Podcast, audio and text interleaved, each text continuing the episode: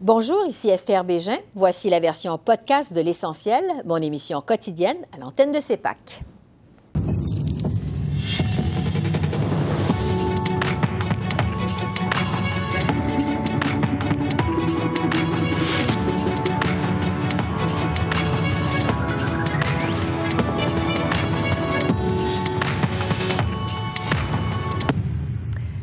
Bienvenue à cette édition de l'essentiel qui vous présente les faits saillants de la semaine politique à Ottawa. D'abord, le juge en chef de la Cour suprême, Richard Wagner, a dressé le bilan des travaux au plus haut tribunal du pays.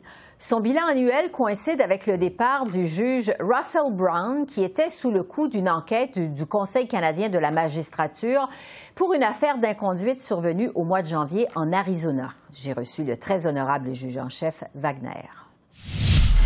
Bonjour, Monsieur le juge en chef. Bonjour, Mme Bégin. On va commencer par le dossier du juge Brown, euh, la démission, donc cette semaine. Euh, ça fait en sorte que le dossier est clos devant le Conseil de la magistrature. Euh, on saura finalement jamais ce qui s'est vraiment passé. Je sais que vous ne pouvez pas commenter sur ce dossier précis-là, mais est-ce que vous comprenez que pour plusieurs, le processus est manqué de transparence? C'est sûr qu'il y a plusieurs quand même des faits euh, relatifs à cette histoire-là étaient quand même connus dans, dans, la, sphère publique, mais c'est sûr que la, fin ultime du processus, qui était recherchée par le Conseil canadien de la magistrature, si vraiment les allégations étaient bien fondées, mais ça leur a amené éventuellement euh, à la révocation du juge. Maintenant, puisque le juge a démissionné, bien, ça règle la question. Mm-hmm. Et le but ultime, euh, si tenté que les allégations avaient été établies, a, été, euh, a, été, euh, a été obtenu. Alors, il n'y a pas besoin d'aller plus loin. Vous avez dit cette semaine, en faisant votre bilan, que le processus devait être plus transparent, plus efficace. Qu'est-ce qui peut être fait justement à cet égard? Indépendamment de l'affaire Browns, là, depuis déjà 2018-2019, j'ai demandé à ce que des amendements soient apportés à la loi sur les juges pour réformer le processus de conduite judiciaire parce que j'estime qu'il était trop long, trop coûteux et pas efficace. Et ça a donné lieu à des, euh, délais épouvantables dans certains cas et des conséquences inacceptables. Je pense entre autres à l'affaire Giroir qui a duré mm-hmm. plusieurs années, qui a coûté des millions. Alors, je demande ça depuis longtemps. Le gouvernement a déposé un projet de loi il y a déjà quelques années, en 2021. Ça a commencé par le Sénat, ça a été, euh, c'est mort au feuilleton, ça a mm-hmm. été repris au Sénat, ça a été transféré à la Chambre des communes sous C9, qu'on connaît maintenant, C9. Et le C9 euh, a été adopté par la Chambre des communes. Euh, c'est donc monté au Sénat. Le Sénat a fait des propositions d'amendement. C'est redescendu maintenant à la Chambre des communes. Le ministre de la Justice a dit qu'il était contre la majorité des, des amendements parce que ça allait à l'encontre des objectifs de la réforme. Je suis d'accord avec lui. Et j'ai bon espoir, c'est encore devant le Parlement, imaginez. Mhm. J'ai bon espoir que cette législation-là va être adoptée finalement très bientôt. Là. Finisse par être adoptée. Qu'est-ce que ces neuf aurait changé dans le cas du juge Brown? Alors, sans parler évidemment du, du cas du juge Brown, mais le C9 a plusieurs dispositions qui font en sorte que l'on raccourcit les étapes euh, du processus d'étude des plaintes, par exemple. On rend ça beaucoup plus transparent. Euh, il y a des dispositions qui prévoient dans quelles circonstances une plainte doit être euh, dévoilée. Euh, on enlève également, on empêche les moyens interlocutoires, des révisions judiciaires, des appels durant le processus disciplinaire. Donc, ça réduit de beaucoup les coûts, la durée, tout en respectant quand même l'obligation que nous avons de, de, ne pas, évidemment, révoquer un juge pour des, des raisons euh, frivoles. Mm-hmm. En d'autres mots, ça doit être des raisons sérieuses. Ce n'est pas parce qu'on n'aime pas un jugement que l'on doit demander la révocation du juge. Alors, il y a tout quand même euh, ce, principe-là qu'on doit garder à l'esprit. Et, euh, donc, c'est une, question de mesure entre, d'une part, la protection du public, pour s'assurer que les juges qui n'ont pas, pas, respecté le code d'éthique euh, où les principes d'éthique euh, ne puissent plus siéger, mais en même temps protéger aussi la réputation du juge et l'indépendance judiciaire. Pour ne pas révoquer un juge parce qu'on n'est pas d'accord avec une de ses décisions. Ce qui est très important. Euh, donc, à la suite du départ de la démission du juge Brown, la Cour suprême se retrouve avec huit juges, perd un représentant euh, de l'Ouest canadien. Euh, quel impact ça va, ça va avoir sur les travaux de la Cour suprême? Moi, je vous dirais qu'il n'y a, aucun impact. C'est sûr que l'on aimerait avoir un panel complet, là, et c'est ce que j'ai demandé au premier ministre qui est chargé de nommer le prochain, le prochain ou la prochaine juge, de le faire avec diligence. Mais on fonctionne déjà depuis le mois de février, depuis le, mm-hmm. depuis le moment où et le juge Brown et, et moi-même avons convenu qu'il était préférable pour lui de, de quitter la Cour. Février. Le 1er février. On a siégé depuis ce temps-là à sept juges, à cinq juges dans les cas euh, qui ne demandaient pas la présence de sept juges, et on a rendu des jugements depuis ce temps-là. On va continuer. Dans l'histoire de la Cour, on a siégé beaucoup plus souvent à sept juges qu'à neuf juges. Mm-hmm. Alors, à ce niveau-là, il n'y a pas d'impact euh, sur la, façon avec laquelle la Cour va déposer ses jugements. Bon. Euh, vous le dites, c'est la prérogative du premier ministre de nommer euh, les juges à la Cour suprême. quel type de profil, je dirais, ça prendrait pour remplacer le juge Brown? en fait, comme vous le dites, c'est la prérogative du, du, premier ministre de choisir là ou la prochaine juge. Maintenant, moi, je vous dirais que ce qui est très important euh, dans une cour comme la nôtre, c'est la collégialité. Alors, ça prend un individu qui, de par son caractère, euh, va bien s'entendre avec les autres, qui est ouvert aux idées des autres, euh, qui est collégial et sur la forme et sur le fond, et qui doit aussi être bilingue. Mais mm-hmm. bilingue, ça veut dire pouvoir s'exprimer par écrit, oralement, pouvoir échanger également dans les deux langues officielles. Quant au reste, bien, il appartiendra au premier ministre de choisir la meilleure candidate ou le meilleur candidat. Mhm. Parce que ce n'est pas une obligation légale de faire en sorte qu'ils proviennent euh, de l'Ouest canadien. Non. La seule obligation légale, c'est pour les juges qui euh, viennent du Québec. Alors, euh, de par maintenant la Constitution, il, doit y avoir toujours trois juges du Québec. Mhm.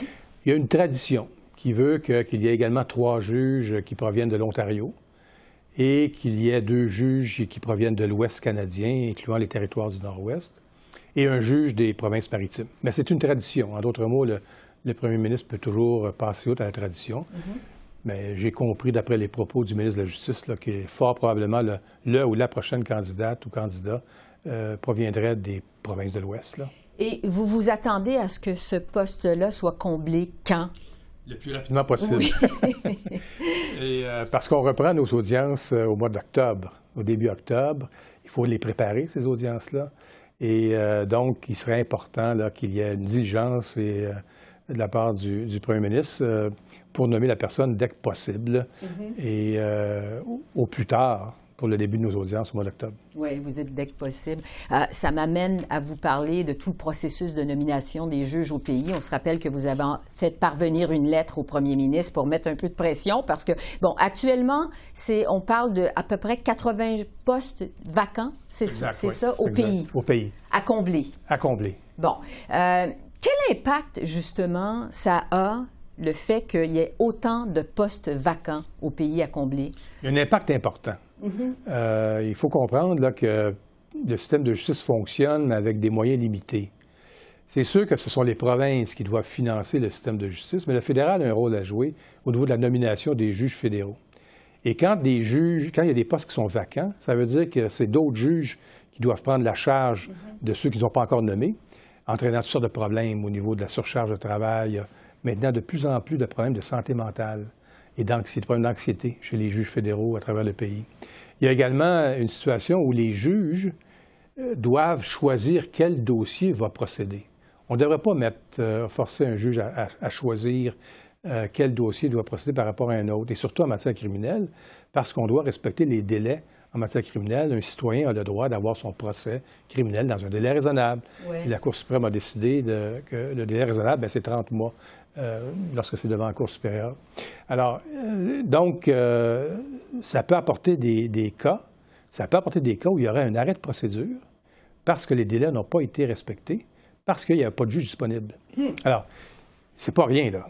Et ce n'est pas la seule cause des, retards puis des délais. Il y a toute, la question également des, manque de ressources judiciaires où le personnel manque dans tous les, palais de justice au Canada. C'est la même situation partout euh, ou manque de financement également au niveau technologique, au niveau des ressources. Mais on peut quand même au moins suppléer au problème en partie en nommant les juges lorsque les postes sont vacants. Mm-hmm. Et, euh, habituellement, un juge qui se retire euh, de la Cour va transmettre un avis, un délai de six mois. Donc, pendant six mois, là, le gouvernement sait qu'il y a un poste disponible et pourrait donc prendre les moyens pour nommer ces, juges-là. Et dans les cas des juges en chef également, on a remarqué euh, que les postes de juges en chef ne sont pas comblés rapidement. Le poste de juge en chef de la Cour supérieure, juge en chef adjoint de la Cour supérieure au Québec, est vacant depuis, depuis 15 mois. Et c'est un des districts judiciaires les plus occupés au Canada. Mais qu'est-ce qui fait que ça prend autant de temps? Quelle est votre lecture de ça? Je ne sais pas. Je ne sais pas. Euh, je vais laisser à d'autres le soin mhm. d'expliquer. Euh, la seule chose que je sais, c'est que j'ai, euh, suite à l'envoi de la lettre, qui fait suite à une réunion du Conseil canadien de la magistrature au mois d'avril dernier, les juges en chef, les 42 juges en chef du pays, se sont plaints mhm. et m'ont demandé de faire quelque chose et de, d'informer les, plus hautes instances au pays, ce que j'ai fait dans une lettre qui se voulait privée à l'origine, mais dont le contenu est maintenant bien connu. Mhm. Et dans cette lettre-là, j'expliquais au premier ministre, écoutez, là, la situation est grave. Et ce n'est pas simplement une question de combler les postes, mais ça peut avoir un impact sur la valeur et la nature de la démocratie si les gens commencent à perdre confiance dans les institutions. Donc, des impacts importants quand même. Avez-vous eu une réponse du premier ministre? Le premier ministre m'a appelé suite à la réception de ma lettre. Et donc, ça témoigne quand même d'un souci là, et de, de, la réalisation que, mm-hmm. que, le problème est important. Et je lui ai expliqué euh, verbalement ce que j'avais mis dans ma lettre. Elle a fait des, des conséquences importantes, des non-nominations. et euh, il a reconnu qu'effectivement, il allait, il allait euh, faire les efforts nécessaires pour continuer à nommer les meilleures candidatures et essayer de régler le problème. Ça a été une conversation assez courte. Alors, on verra. Oui. Donc, vous espérez que le bureau du premier ministre va s'attaquer à ce problème-là? Moi, je donne la chance au coureur. Richard Wagner, juge en chef de la Cour suprême, merci beaucoup. Merci, madame. Ottawa pourrait devoir verser près de 3 milliards de plus à Volkswagen pour son méga projet de production de batteries électriques à St. Thomas, en Ontario.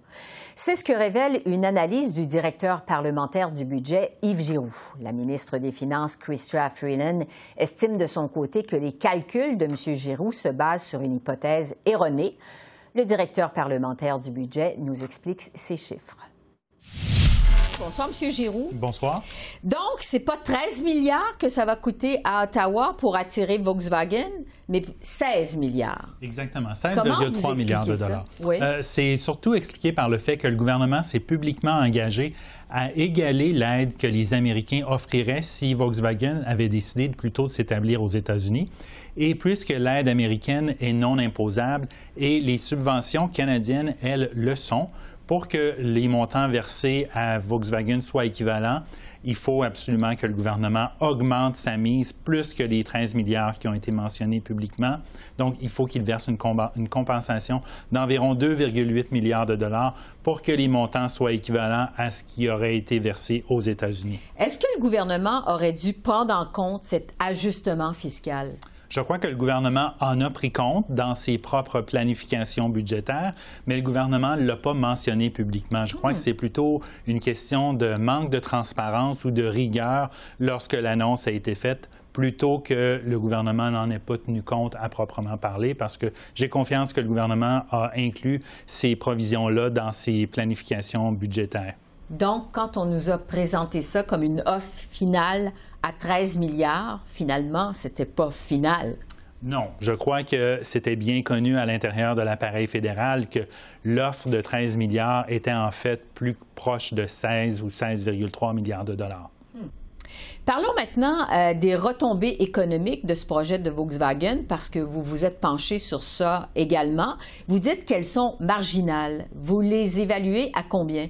Donc, on a considéré l'impact économique de la construction de l'usine uniquement à ce moment-ci. On les estime à environ 0,01% du PIB d'ici 2027. Donc, c'est ce que je veux dire par marginal et 1400 emplois d'ici là, d'ici 2027, pardon. Donc, ça aussi, c'est marginal. C'est pour la construction de l'usine. Et la raison pour laquelle on ne s'est pas encore penché sur les conséquences ou les impacts économiques de l'opération de l'usine, donc de son fonctionnement en tant que tel, c'est que d'abord, on n'a pas beaucoup de temps d'ici à ce que la session parlementaire se termine et aussi parce qu'on s'est penché sur les, on a utilisé les contrats qui nous ont été fournis. Et il y a plusieurs dispositions de confidentialité dans les contrats. on n'était pas certain, dans le temps qui nous était alloué, si on pouvait utiliser l'ensemble de ces clauses-là pour évaluer l'impact économique du fonctionnement de l'usine et de la production des batteries. Oui.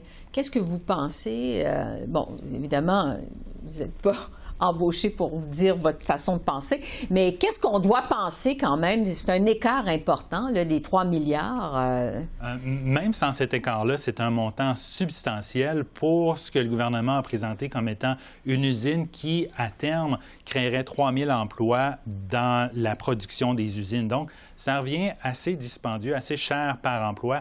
Et pour vous donner un ordre de grandeur, 16 milliards de dollars, c'est environ six fois le budget annuel du ministère de l'Environnement au, niveau, fédéral. Donc, c'est des montants qui sont très, très importants pour relativement peu d'emplois. Donc, la question à savoir, est-ce que ça va entraîner la création d'un écosystème de véhicules électriques où on va pouvoir construire non seulement les batteries, mais également les composants des batteries et aussi les véhicules en entier. Ça reste à voir, mais si on considère uniquement l'usine de batteries en tant que telle, c'est un investissement ou des dépenses qui sont quand même très, très élevées pour le nombre d'emplois. Oui, parce que quand on pense à l'offre de Stellantis, justement, euh, est-ce qu'on est dans une surenchère de milliards, finalement, pour aller euh, attirer des entreprises et les arracher aux Américains, finalement?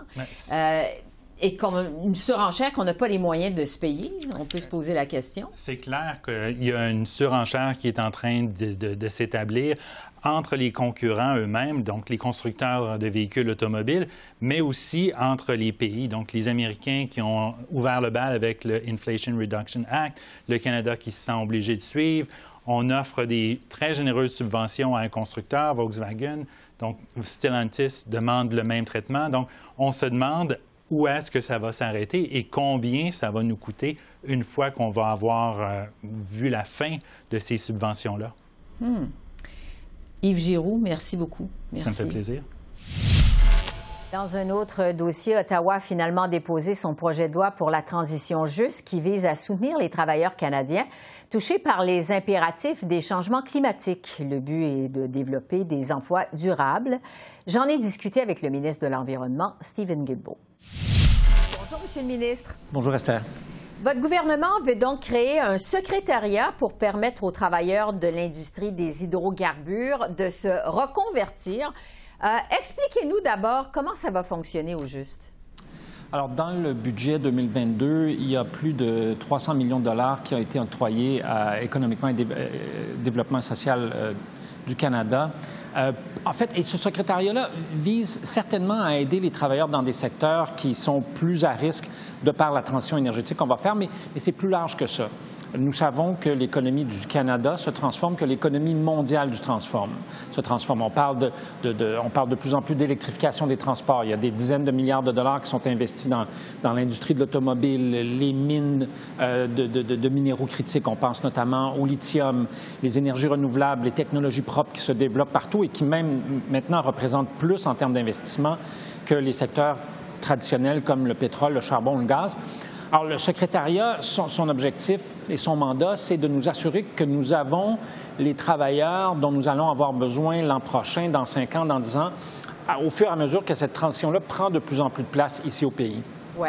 Mais est-ce que vous croyez vraiment qu'il y a une majorité des travailleurs du secteur des hydrocarbures qui vont pouvoir se reconvertir? C'est intéressant. J'étais à Edmonton euh, il n'y a pas si longtemps que ça. Euh, il y a une usine euh, québécoise, d'une entreprise québécoise qui s'appelle Enerkem, qui fait du biocarburant à partir de déchets urbains. Or, lorsqu'on regarde cette usine-là, ça ressemble drôlement à une raffinerie d'une compagnie pétrolière. Et, des usines comme celle d'Enerkem, on, en voit qui poussent euh, à Terre-Neuve, euh, au Québec. Il y, en a, une qui, est en construction sur la rive sud de, Montréal. Euh, en Saskatchewan, en Alberta, la compagnie Imperial Oil a investi 800 millions de dollars pour ce qui sera la plus grande usine de biodiesel au Canada et peut-être même en Amérique du Nord. Et, ces usines-là ressemblent drôlement à ce qu'on verrait dans le secteur du pétrole. Alors, on a besoin de plombiers qui sont spécialisés dans ce secteur-là. On a besoin de, travailleurs, de gens qui peuvent construire ce, genre d'usine-là. On a besoin d'électriciens qu'on retrouve souvent dans, dans ces secteurs-là. Donc, beaucoup de corps de métier où dans bien des cas, avec un peu de formation, dans certains cas, avec à peu près pas de formation, les gens vont pouvoir passer d'un secteur à un autre sans trop de difficultés. Puis le rôle du secrétariat, c'est d'aider ceux et celles qui, auront besoin d'une certaine formation, d'appoint, de, requalification, que ces gens-là puissent le faire le plus facilement possible. Donc, euh, l'aide au niveau d'une mise à niveau, finalement. Euh, vous parlez de l'Alberta et de la Saskatchewan. Vous savez que votre plan soulève beaucoup de questions, justement, dans ces ces deux euh, provinces. On a peur que ça nuise finalement au secteur de l'énergie. Est-ce que vous avez mené des consultations justement auprès de l'Alberta et de la Saskatchewan? Oui, il y a eu des consultations qui ont été menées pour euh, l'élaboration de ce projet de loi-là à travers le pays, bien sûr avec euh, les provinces, les territoires, mais également les syndicats, les travailleurs, les entreprises d'à peu près tous les secteurs. Mon collègue, le ministre Wilkinson, a d'ailleurs déjà commencé à mettre sur pied ce qu'il appelle des tables régionales. Donc, on, euh, soit dans une province ou dans une région, on va s'asseoir avec eux puis on va dire, OK, bien, dans, dans, votre province, par exemple, quelles sont les, les, deux, trois priorités au niveau des nouvelles technologies, au niveau de l'économie verte? Comment est-ce que nous, le fédéral, on peut travailler avec vous pour faire atterrir ces projets-là et pour aider à développer cette économie-là? Et bien sûr, tout ce qui, tout ce qui est rattaché aux, aux travailleurs dont nous aurons besoin pour ça? Ce qui est vrai, les priorités en Colombie-Britannique ne seront pas nécessairement les mêmes qu'en Ontario ou en Atlantique, mais la réalité, c'est qu'on parle d'hydrogène fabriqué à partir d'éoliens en mer à Terre-Neuve. Euh, on parle d'éolien en mer également euh, en, Nouvelle-Écosse, au Québec. Euh, bon, évidemment, toute la, filière des, batteries, Bécancour et, Trois-Rivières sont en train de, devenir le cœur, pas juste du Québec, mais du Canada pour la, la fabrication de batteries, de composantes de batteries. Alors, des projets comme ça, je pourrais vous en nommer un peu partout à travers le pays. Ce ne sont pas toujours les mêmes projets, les priorités ne sont pas les mêmes, mais il y a des projets de développement dans les technologies propres partout au pays, dans tous les coins du pays. Et, ce, que, ce, que, nous voulons faire au gouvernement fédéral, c'est de travailler avec, avec nos partenaires et, et de nous assurer qu'ils ont tout ce dont ils ont besoin pour cette transition-là. Stephen Guilbeault, ministre de l'Environnement, merci beaucoup. Merci. merci à vous. Au revoir. Au revoir. Une comparution historique aux États-Unis. Euh, l'ancien président Donald Trump a été formellement accusé devant un tribunal fédéral de la Floride de 37 chefs d'accusation pour sa gestion négligente de secrets d'État après avoir quitté la Maison-Blanche en 2021. J'ai reçu Michel Cog, analyste politique, qui fut correspondant à Washington à la veille de cette comparution hautement médiatisée. Bonsoir, Michel. Bonsoir, Bon, on l'a dit, ça s'est jamais vu aux États-Unis, des accusations déposées contre un ancien président par la justice fédérale. Je vous demanderai d'abord jusqu'à quel point ça va être exceptionnel ce qui va se passer demain à Miami. D'abord, c'est complètement sans précédent, c'est la première des choses. Deuxièmement, euh, c'est quand même assez particulier de voir un président qui a été battu, qui se représente pour sa fonction et qui est accusé dans les faits par euh, le président des États-Unis qui, qui l'a battu et qui sera son adversaire à la prochaine élection. C'est complètement, euh, il y, a un petit côté kafkaesque là-dedans, là. mais euh, c'est l'étrangeté de la situation aussi qui fait que M. Trump peut s'en servir pour dire ah ben c'est euh, euh c'est l'État profond qui me qui me, qui me pourchasse encore, c'est une chasse aux sorcières, etc. Ça tombe tout à fait dans le narratif qu'il utilise depuis plusieurs années déjà. Oui, il se présente en victime. Euh, on sait que ce sont euh, en tout 11 000 documents qui avaient été retrouvés à la résidence de Donald Trump en Floride au terme d'une perquisition. Qu'est-ce que la justice fédérale reproche à Donald Trump au juste? Essentiellement, deux choses. D'abord, d'avoir euh, eu en sa possession ces documents-là qui sont classifiés secrets ou top secrets euh, et d'avoir essayé de les garder essentiellement. Euh, et peut-être que cette deuxième partie-là est plus importante que la première. Tout le monde est un peu d'accord pour dire s'il avait remis les documents aux archives nationales comme on le lui demandait, il serait pas devant les tribunaux aujourd'hui. Alors, c'est cette question-là. Et l'entrave à la la justice qu'il aurait fait en essayant de camoufler le fait qu'il ne voulait pas rendre les documents, demandait à ses avocats de, mentir, de vérifier si euh, on pouvait pas enlever quelques pages compromettantes dans les dossiers, etc. Ça, c'est peut-être euh, l'endroit où il est le plus vulnérable actuellement. Oui, évidemment, des accusations qui sont graves et qui peuvent le mener en prison, là, faut le mentionner. Oui, c'est en vertu de la loi sur l'espionnage. Ça ne veut pas dire qu'on considère que M. Trump est un espion. Là. Il n'a jamais vendu ces documents-là à la Russie, à la Chine ou à, quiconque. Mais en vertu de la loi sur, l'espionnage, il ne doit pas avoir ces documents-là en sa possession. Non seulement il les a eus en sa possession, mais il les a montrés à des gens. Alors ça, euh, c'est passible de prison et de, euh, au maximum, plusieurs dizaines d'années de prison. Euh, je pense pas qu'on en arrive là, vu, son âge et vu euh, la campagne électorale qui s'en vient, mais il est passible de ça et ça sera un, problème pour le ou la juge qui sera euh, au procès de, déterminer la sentence, évidemment. Mm-hmm. Euh, vous le disiez, c'est du sans précédent aux États-Unis. plusieurs, Michel, y ont vu un parallèle avec ce qui avait mené à la démission du président Nixon en 1974. En quoi c'est différent quand même du Watergate?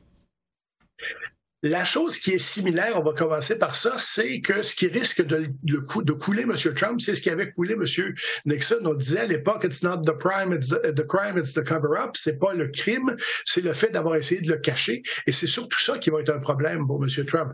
Euh, des gens, des, anciens présidents, des anciens vice-présidents, M. Biden, M. Pence, l'ancien vice-président de M. Trump, ont à un moment donné eu en leur possession des documents qu'ils n'auraient pas dû avoir et les ont tout simplement donner aux archives dès qu'on leur a demandé.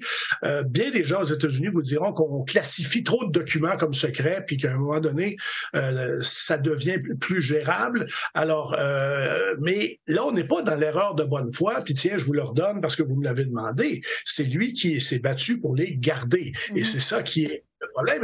Et, Nixon, jusqu'à un certain point, c'était pas le crime du Watergate lui-même qui l'avait coulé, c'est le fait, c'est l'entrave à la justice qui avait duré littéralement des mois euh, pour essayer de ne pas euh, montrer qu'il y avait derrière ça tout un plan, toute une conspiration pour essayer de, nuire aux démocrates pendant l'élection de 1972 à l'époque. Oui, euh, donc évidemment, c'est différent.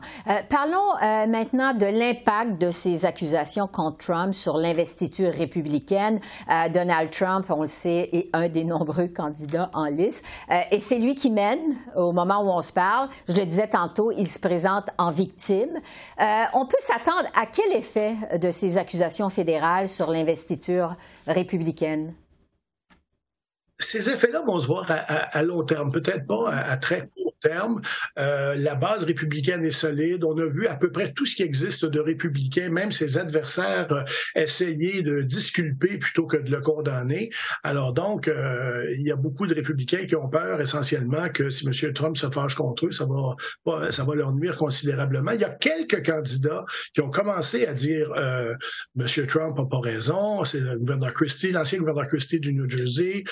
Jusqu'à un certain point, Mike Pence, son ancien vice-président, qui a mis des doutes aussi, mais ça reste pas euh, euh, très important pour l'instant. Mais en même temps, euh, ça se peut pas que ça n'ait pas d'effet qu'un ancien président soit traîné devant les tribunaux pour un crime de nature fédérale, ce qui est un précédent aux États-Unis. Et il y a aussi l'effet d'accumulation là-dedans, Esther, qui va être important. C'est-à-dire que M. Trump va beau dire s'il est accusé en vertu d'autres choses au cours des, des prochains mois.